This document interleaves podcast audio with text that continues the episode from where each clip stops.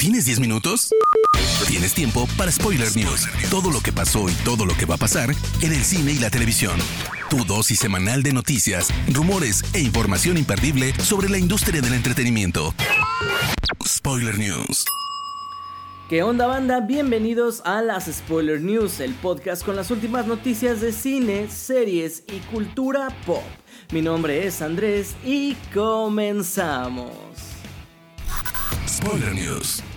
Apple TV Plus ha obtenido los derechos para la nueva serie de Vince Gilligan, creador de Breaking Bad y Better Call Saul. La producción tiene dos temporadas confirmadas y será protagonizada por Ray Seahorn, quien ya trabajó al lado de Gilligan pues interpreta a la abogada Kim Wexler en Better Call Saul.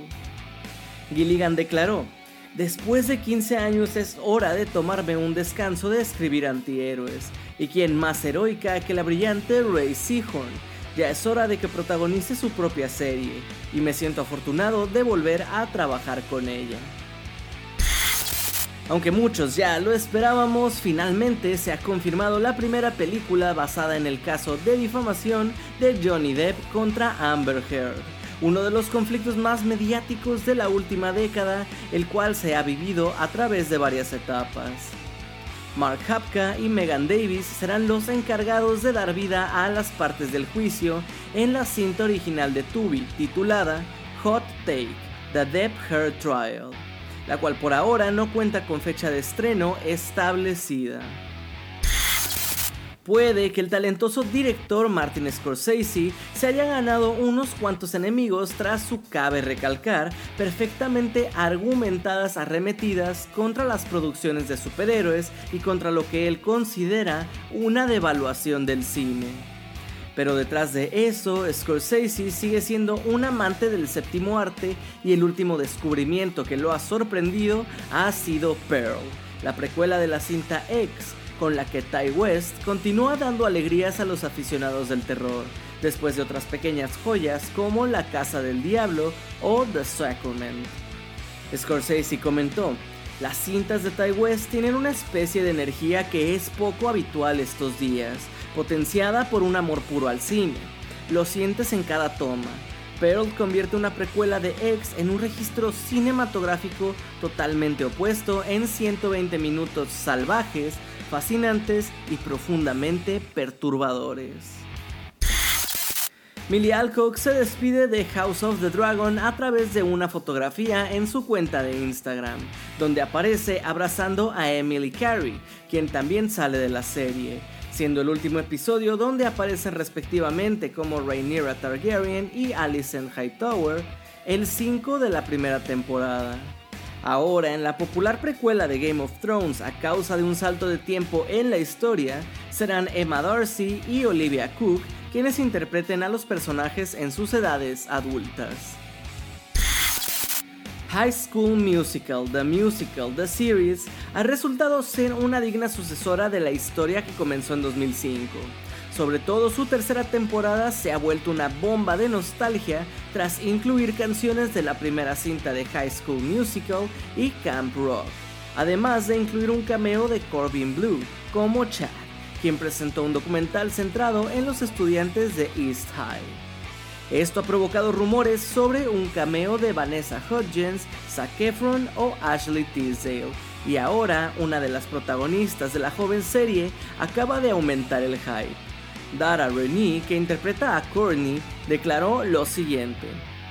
Va a estar bastante buena y no lo tomo por sentado, lo digo porque ya leí el guion es gracioso porque te identificas y hará que digas, mm, un momento, ese es, esa es, es todo lo que voy a decir. A pesar de no haber sido el foco principal de promoción de Netflix este año con sus esfuerzos concentrados en Stranger Things y The Gray Man, The Sandman se ha convertido rápidamente en uno de los mayores éxitos de la plataforma de este año. Sin embargo, a pesar de mantenerse en el top 10 de varios países, Netflix no ha dado luz verde aún para una segunda temporada. Incluso el mismo Neil Gaiman, autor de la novela gráfica y supervisor de la serie, pidió a los fans recomendar el proyecto y ver la serie completa, pues es debido a su alto costo que necesita más reproducciones de lo normal para ser renovada. Es por eso que los fans han comenzado la campaña hashtag Renew Sandman, esto en redes sociales, mostrando su apoyo a la popular adaptación de fantasía. Esto seguro ayuda a que el regreso de la serie sea cada vez más probable. En los últimos meses han surgido varios nombres para ocupar el puesto de James Bond que ha dejado libre Daniel Craig, entre los cuales han sonado Henry Cavill, Reggie Jan Page, Idris Elba y Tom Hiddleston. Sin embargo, parece que no se ha puesto el mismo interés en quién debería de encargarse de dirigir la nueva cinta. Por esta razón, el director de Skyfall y Spectre, Sam Mendes, propuso en entrevista a Deadline que ya es momento de incluir a una directora en la franquicia. Mendes mencionó que si se busca que el personaje evolucione, también el equipo detrás del proyecto debe evolucionar. Netflix acaba de lanzar el terrorífico tráiler final de El Club de Medianoche, la nueva serie de Mike Flanagan responsable de The Haunting of Hill House, que se perfila como una de las grandes apuestas de la plataforma para este Halloween. La serie nos llevará a un hogar de cuidados para jóvenes enfermos terminales, en el que ocho pacientes que se reúnen cada medianoche a contar historias hacen un extraño pacto. El siguiente que muera les deberá enviar a los demás una señal desde el más allá. La serie llega a Netflix este 7 de octubre. En 2021, HBO Max presentó una miniserie documental titulada The Way Down, God, Greed and the Cult of Wen Shamlin, que gira en torno al éxito de un escritor estadounidense, gurú de la dieta y líder de culto historia que será adaptada en una serie de televisión guionizada. Sarah Paulson será la productora ejecutiva y protagonista, en donde dará vida a Shamlin, quien saltó a la fama con un programa de dietas basadas en el cristianismo y fundó la iglesia Remnant Fellowship.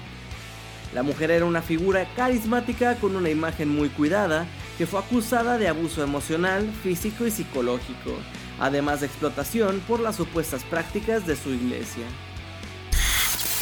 No todos los días es que uno se levanta con una colección de videos e imágenes de Grand Theft Auto 6 en su Twitter, pero así es como pasó esta semana tras lo que fue una filtración del juego de desarrollo de Rockstar Games. El contenido que se ha comenzado a eliminar de las diferentes plataformas consistía en 90 archivos multimedia de lo que parece ser el prealfa del juego, se dice también que de forma fraudulenta se ha accedido al código del videojuego, lo que provocaría que Rockstar tenga que cambiar las bases de un juego en el que tienen casi 10 años trabajando. En la secuencia se ven pruebas de aspectos como la conducción de vehículos, diálogos de la historia, tiroteos, armas y diversas animaciones, además del nuevo sistema de atracos. Por ahora no se ha confirmado si fue un empleado de Rockstar o un hacker quien realizó las filtraciones, pero las investigaciones se inclinan por lo segundo. Y en cuanto a la veracidad se ha confirmado, pues fue Take Two Interactive, empresa madre de Rockstar, quien solicitó que el contenido fuera removido. Gente, hasta aquí las noticias más importantes de esta semana. Recuerda para estar al tanto de todas ellas puedes seguir Spoiler Time en todas nuestras redes o puedes también ir a spoilertime.com. A mí no me queda más que agradecerles, mi nombre es Andrés y nos escuchamos en la próxima edición de las Spoiler News. Chao. Termina Spoiler News y comienzas la semana informado. Te esperamos el próximo lunes a primera hora para ponerte al día en menos de 10 minutos. Spoiler News.